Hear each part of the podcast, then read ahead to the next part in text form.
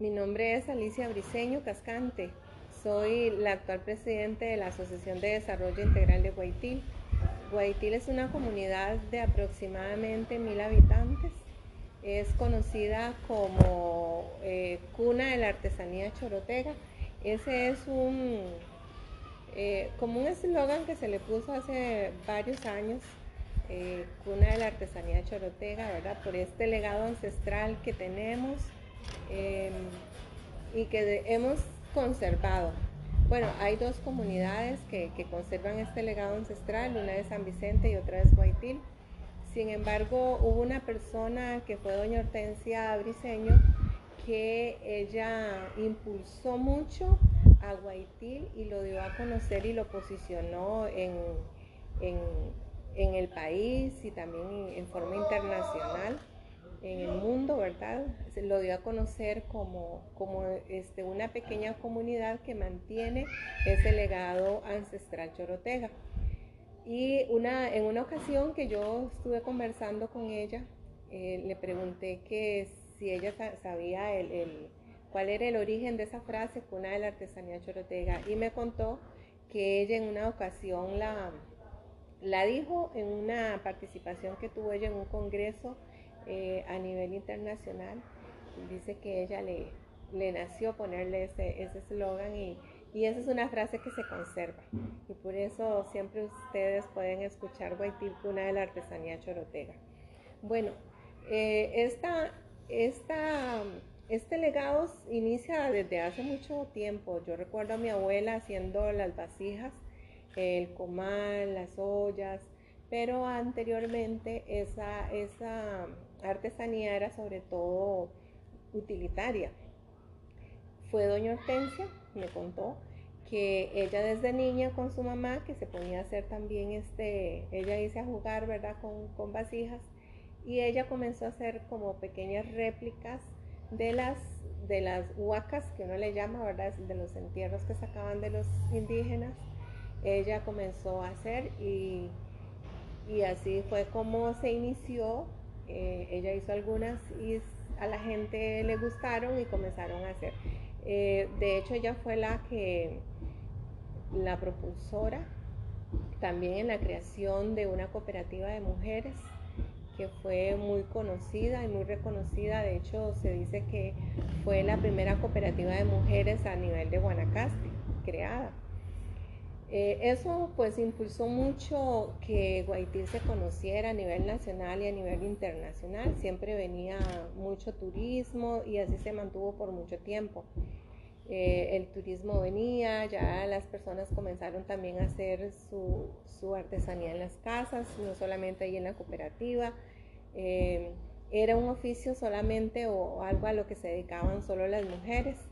Hubo un señor, un hombre que comenzó a, a participar también en eso y al inicio, ¿verdad? Este, los demás hombres se burlaban de él y le decían que cómo él iba a estar trabajando o haciendo cosas de mujeres. Y actualmente hay muchos artesanos, hay muchos artesanos varones, hay mujeres, hay muchísimos hombres. Entonces, pues eso ya se volvió porque es un conocimiento ancestral, ¿verdad? Que se maneja, que se tiene ahí en, en la memoria y entonces ahora se, se, vive, se, mantiene y sobre todo importante que eh, sirve también para la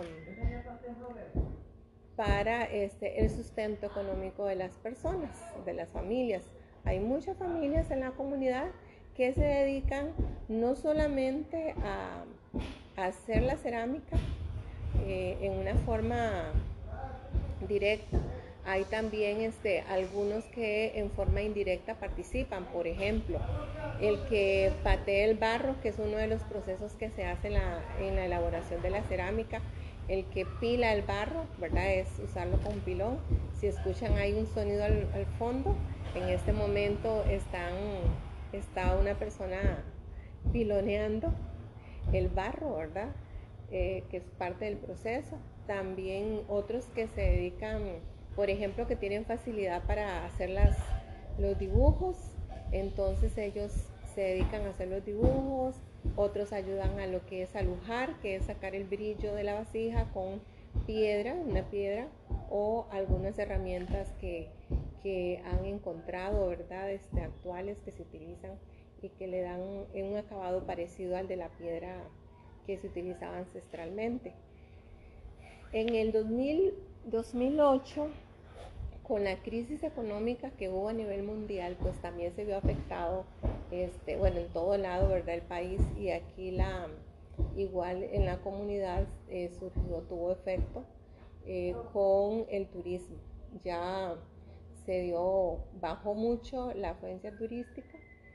Eh, eso hizo que los artesanos comenzaran a salir de la comunidad para buscar fuentes, para poder ir a buscar cómo vender su producto.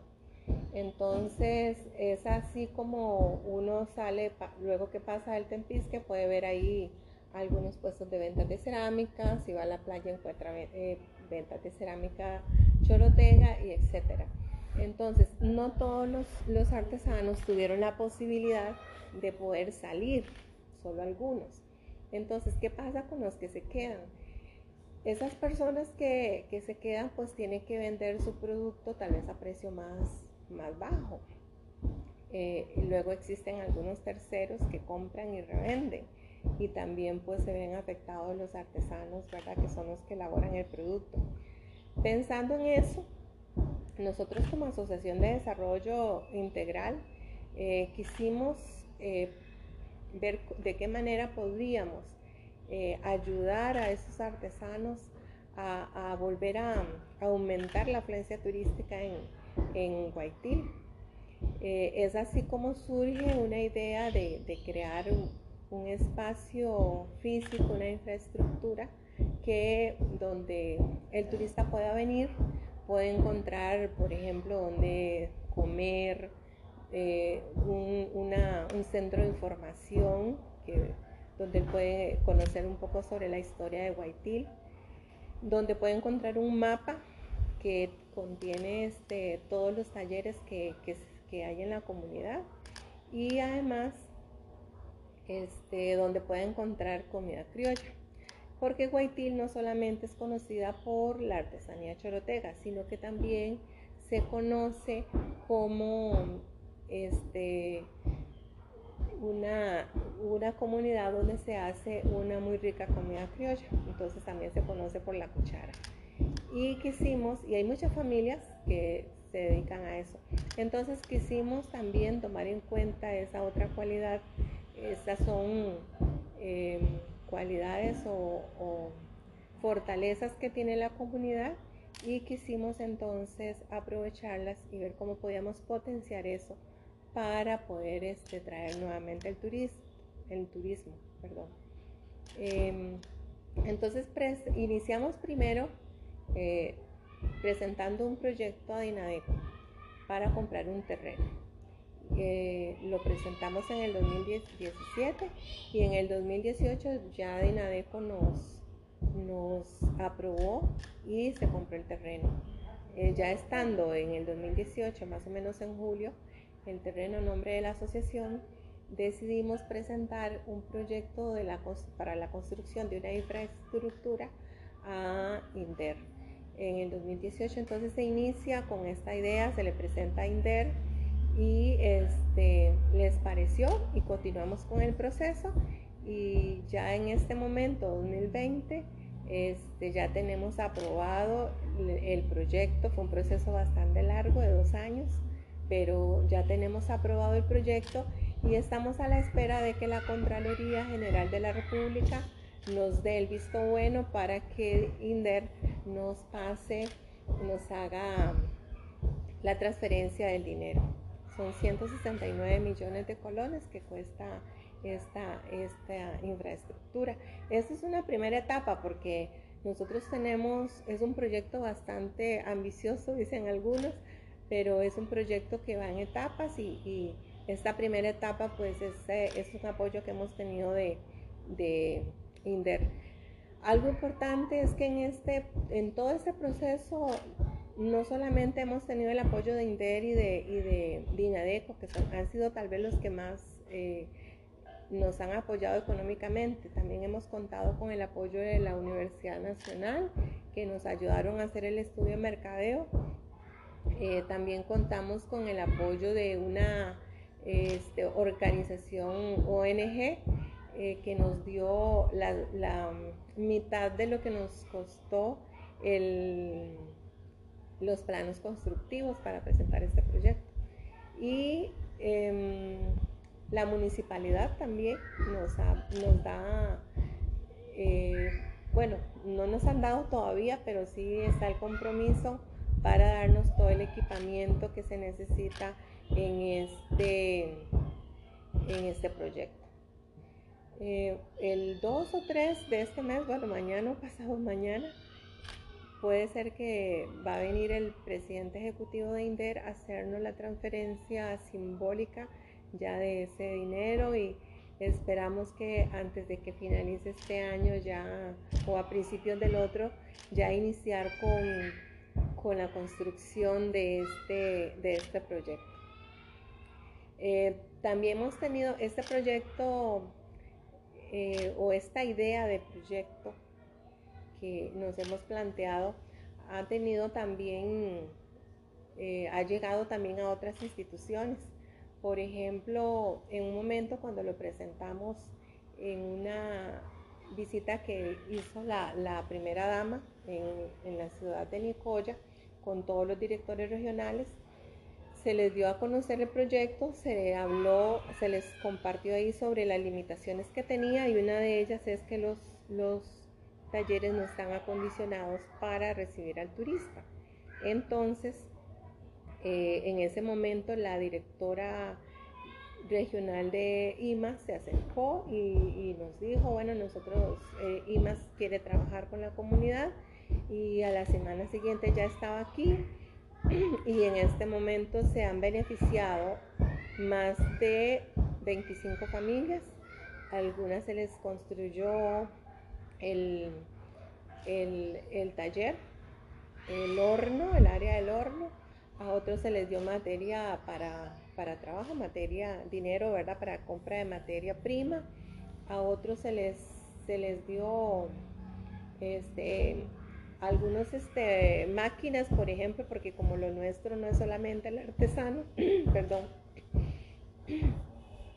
también están, hemos pensado en las personas que, que, tienen otro tipo de emprendimientos en la comunidad, entonces sí más también apoyado en ese sentido. Eh, se hizo en dos fases ese apoyo de IMAS a las personas, ¿verdad? Las familias individualmente. Y también tenemos un proyecto como organización con IMAS que es la construcción, que esa es otra etapa del gran proyecto, la construcción de un anfiteatro y una sala de capacitaciones. Eh, posiblemente esa etapa sale para el 2022 porque este, por el asunto de la pandemia, estaba para el 2021, pero por el asunto de la pandemia, que el IMAS tuvo que aportar mucho de su, de su dinero para el bono proteger, entonces tuvo que cortar algunos, algunos proyectos. Y el de, el de nosotros fue uno de esos, pero vamos a iniciar con la, vamos a iniciar con la conformación de unos grupos culturales. Entonces ya estamos trabajando eh, en eso. Se han inscrito ya niños, jóvenes, adultos, adultos mayores en diferentes grupos. Por ejemplo, tenemos uno de danza folclórica, uno de danza folclórica, tenemos uno de, de marín, de música, de música de cimarrona. Este, tenemos uno de, de payasos, ¿verdad? Porque parte de, lo que queremos compartir con el turista también este, es la otra cultura que no es solo la, este arte chorotega, ¿verdad? Sino que tenemos otra cultura que es la compartimos con todo Guanacaste y eso también lo, queremos este, promover. Entonces, este proyecto no es solo para que el turista venga y compre artesanía, sino queremos ofrecerle también a ellos eh, algunos tours donde el, turista pueda, y, cuando hablamos de turista no nos referimos solamente al turista internacional, también estamos pensando en el turista local, en el turista eh, del país, ¿verdad? A nivel, a nivel nacional. Eh, lo que queremos es que puedan tener la posibilidad de, de ir al lugar donde se, donde se obtiene la materia prima, por ejemplo, ir al barro, que pueda tener la posibilidad de sacar el barro, de, venir y pilar el barro, ¿verdad? Ahí con, con el mazo, con el pilón y este, que pueda también participar en el proceso de patear el barro, de, ir a, sacar la arena. Esos son tours que, vamos a ofrecer y ya estamos trabajando en eso. Y, em, también con paquetes, por ejemplo, que además de eso pueda tener, recibir la alimentación de un, platillo de comida criolla. Eh, y que pueda visitar los diferentes talleres a nivel de la comunidad este, que él puede seleccionar porque en el centro de información va a estar ese mapa con la ubicación de cada uno de ellos y vamos a tener también muestras de qué tipo de artesanía se da en cada taller. Entonces el turista puede elegir y va a andar caminando por la comunidad. Va a ser una afluencia y una fluidez ¿verdad? turística que, que eso es lo que queremos nosotros para nuestra comunidad. Eh, eso es lo que, lo que hemos estado trabajando, ¿verdad? Con relación a, este, gran, a este gran proyecto. Eh, algo importante es que los artesanos aquí, ¿verdad? se han organizado. Hay dos cooperativas, hay una cooperativa de mujeres artesanas, pero también hay una cooperativa que se llama Copesanguay, que es una cooperativa de artesanos de San Vicente y, y Guaití, esta cooperativa ha recibido el apoyo de la Universidad de Costa Rica y del Ministerio de Cultura y se ha logrado obtener el, sello de denominación de origen. Eso le permite al artesano que utiliza este, todo el procedimiento original que pueda ponerle un sello a ese producto. Ese sello le va a permitir al, al cliente estar seguro de que esa pieza fue hecha con toda la técnica y con todo el procedimiento ancestral. Eh, que los colores que se están utilizando son los colores originales, ¿verdad? Eh, porque también se, pues, se ha dado mucha innovación, eh, que es parte de lo que se da, ¿verdad? Siempre se innova.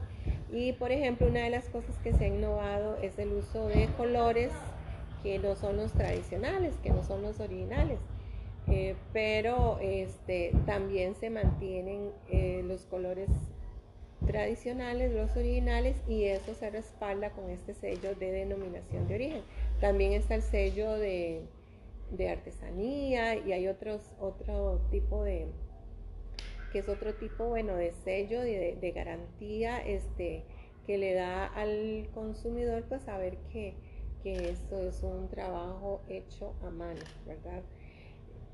Una de las preocupaciones que teníamos eh, nosotros es que este legado se pierda, porque hubo una época hace algunos años que Visión Mundial estuvo en la comunidad y Visión Mundial le pagaba a algunos artesanos para que le enseñaran a los niños en la escuela este, este, este trabajo de artesanía. Entonces hubo niños en esa época que por tres años estuvieron recibiendo estas clases. Ellos aprendieron cómo hacerlo. De hecho, la mayoría de ellos, bueno, muchos de ellos ahorita viven de eso, ¿verdad?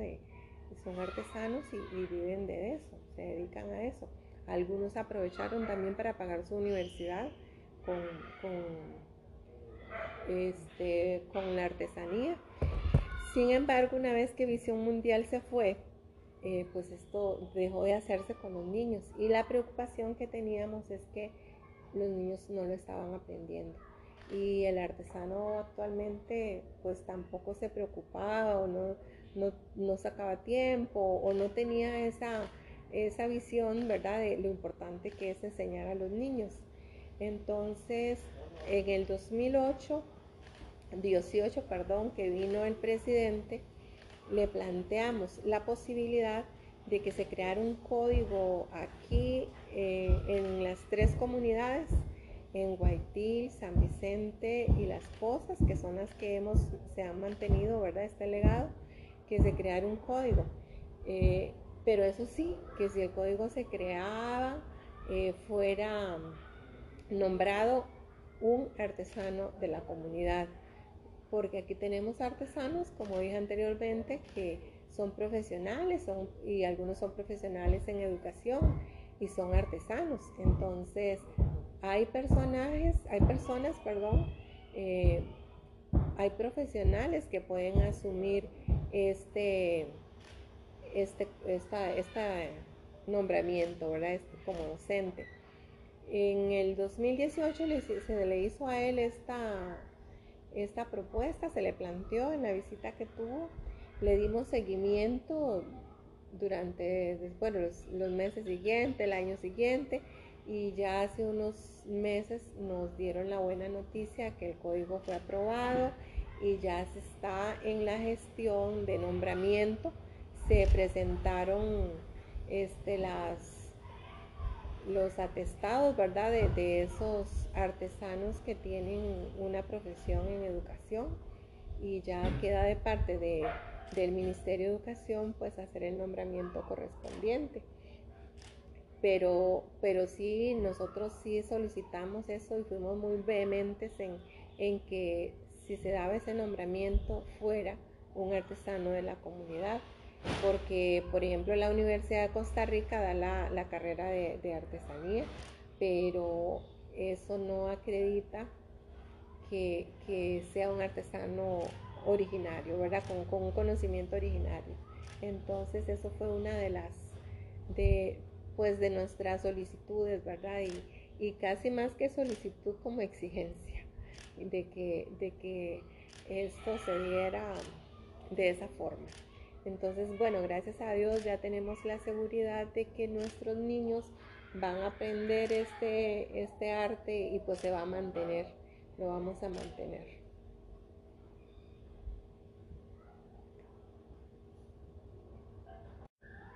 Este código fue creado en la escuela de Guaitil y lo que se pretende, ¿verdad? Todavía no sabemos si desde el próximo año ya desde inicio van a comenzar, pero sí va a ser un profesor para las escuelas de Guaitil, de San Vicente y Las Posas, que son esas tres comunidades que, mantenemos todavía ese legado.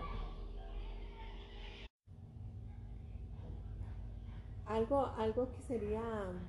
Em, muy, muy bonito o importante más bien es que todos nosotros, no solo la gente de Guaitil, la gente de Santa Cruz, la gente de, Guanacaste, sino del país completo, podamos darle el valor que, que esto se merece.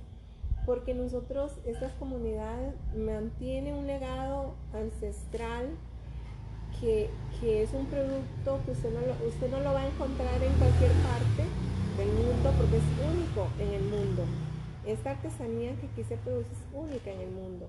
Entonces, qué importante es para nuestro país que haya una comunidad o dos comunidades que mantienen un legado, este, que mantienen una, unos procedimientos en la elaboración de, de una artesanía, ¿verdad? Con materiales que nos da la tierra, eh, con, material, con unos procesos muy, muy artesanales, ¿verdad? Qué importante es que todos podamos ver eh, lo que significa, el significado, que podamos darle más bien un significado de importancia para todo el país. Y es una, una de las cosas que nosotros quisiéramos primero que la comunidad se sienta orgullosa de ese legado.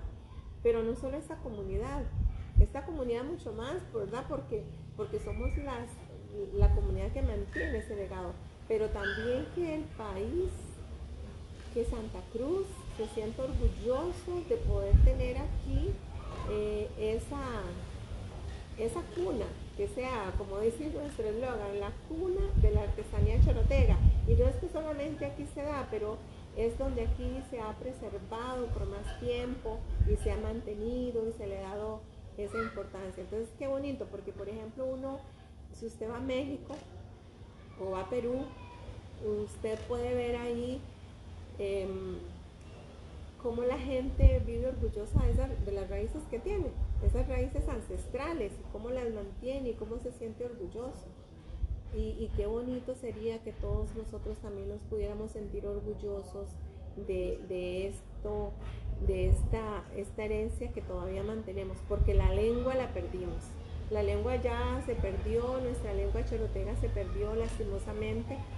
Puede ir al sur del país, puede ir allá por el Atlántico eh, y puede encontrar este, reservas indígenas como los bribri, los cabecas, los huetar, que todavía mantienen su lengua. Lastimosamente nosotros ya perdimos eso. Eh, difícilmente se va a poder recuperar. Podría hacerse, pero es bastante difícil. Pero tenemos ahorita este legado que todavía lo, lo estamos manteniendo y que deberíamos todos de sentirnos orgullosos y que debería la gente del país, de, las comunidades del país decir, bueno, yo quiero tener una, artesanía, algo que porque nos representa a nosotros en nuestros orígenes. Eh, y que cuando vengan aquí a Guaití no solamente están llevando un producto de origen ancestral, sino que también están apoyando económicamente a unos artesanos, una comunidad eh, sencilla, ¿verdad? Pero que, se ha mantenido y se mantiene económicamente de eso también. Eh, ahora, por ejemplo, con la pandemia, porque esta, este es un producto que se maneja mucho con, el turismo, ¿verdad? A veces el turismo internacional le da más valor a, a esto que nosotros mismos. Entonces, al verse afectado el turismo, por supuesto que se vio afectado también este, todo, todos los artesanos de la comunidad, que más de como un 70%, como les dije antes, eh, se dedican a, esta, a este arte, no solamente en forma directa, sino también en forma indirecta. El que va a traer leña para quemar la artesanía, el que patea el barro, el que aluja, el que este, va y trae el barro y esto, el que va y trae el curiol, ¿verdad? Entonces, pues es bastante, bastante duro ha pasado la comunidad con este asunto de la pandemia, ¿verdad? Porque se ha visto minimizado, bueno, todos sabemos, ¿verdad? En gran manera este, el turismo. Hay comunidades, bueno, uno puede decir todo el mundo se ve afectado. Sin embargo, por ejemplo, de aquí de los alrededores, estas comunidades que viven del turismo, pues son las que más se ven afectadas. Entonces, pues qué importante que, puedan venir y puedan apoyar a los artesanos y que puedan conocer también parte de estos orígenes que tenemos todos los costarricenses, que, eh, de dónde venimos, ¿verdad? Y que qué importante todo lo que, lo que todavía se conserva. Y nosotros, por ejemplo, en la comunidad queremos realzar eso y por eso hemos eh, tenido la idea de pintar en diferentes lugares eh, este, esas imágenes chorotegas y los hemos puesto alrededor de la plaza, en algunas losetas, los hemos pintado en los postes de luz desde entrando a Guaitil para que la gente desde que vaya llegando a Guaitil vaya sintiendo que llegó a Guaitil y, y, se siente identificado, ¿verdad? Y sienta eso, que no solamente los puestos de cerámica que ve, sino que ya ve que está llegando a un territorio chorotega. Entonces, pues que vengan y nos, y nos apoyen, ¿verdad? Que nos apoyen eh, viniendo a comprar los productos y sabiendo que se llevan algo que tiene una gran importancia por la herencia ancestral que tiene.